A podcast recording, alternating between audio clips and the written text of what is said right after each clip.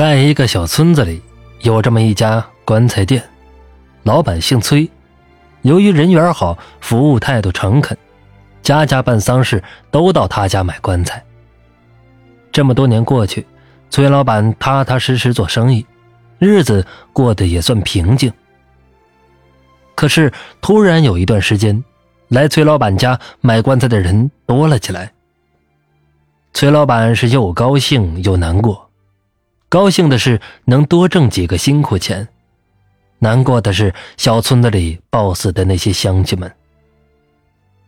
有一天，店里生意很好，崔老板一忙就忙到了天黑。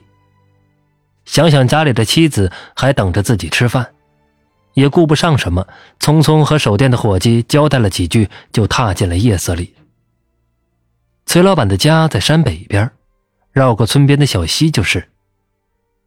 这晚的月亮特别的亮，崔老板急匆匆的往家走，路上静悄悄的，一个人也没有。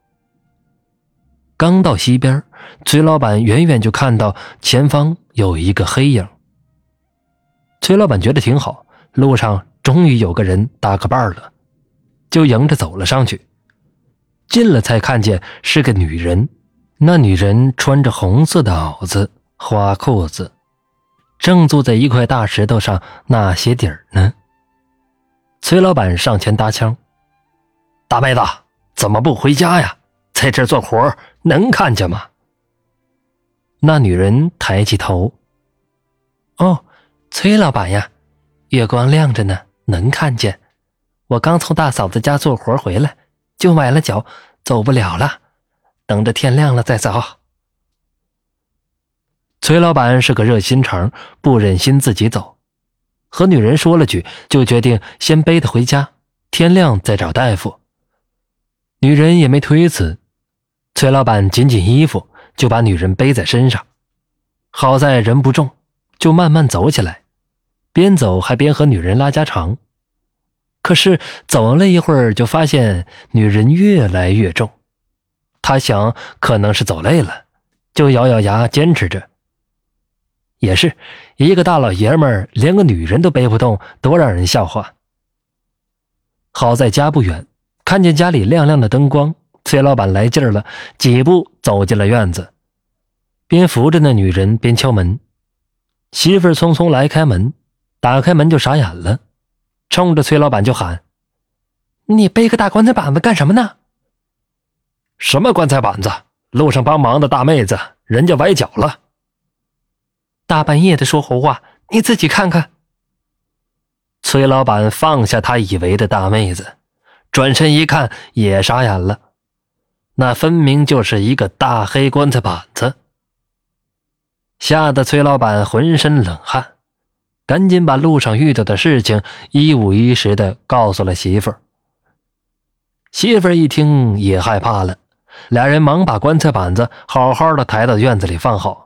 进屋拿了些香、纸钱、食品，恭恭敬敬的放在了棺材板前。弄完这一切，拜了一拜，赶紧进屋睡觉。这一夜无事。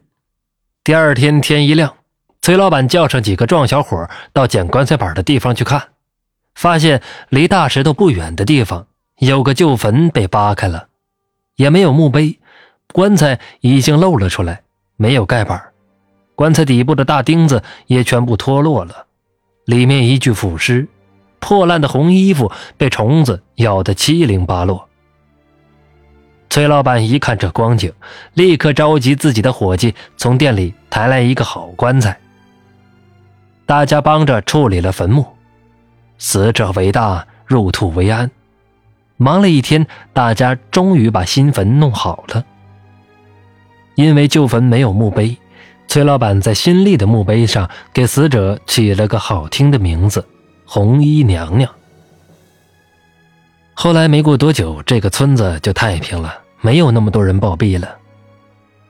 崔老板依旧过着平时的日子。据说后来崔老板的儿子出息了，做了大官，搬出了那个小村子。但是他们每年都会回去给红衣娘娘上坟。人们常说。好人多做善事，好人自会有好报。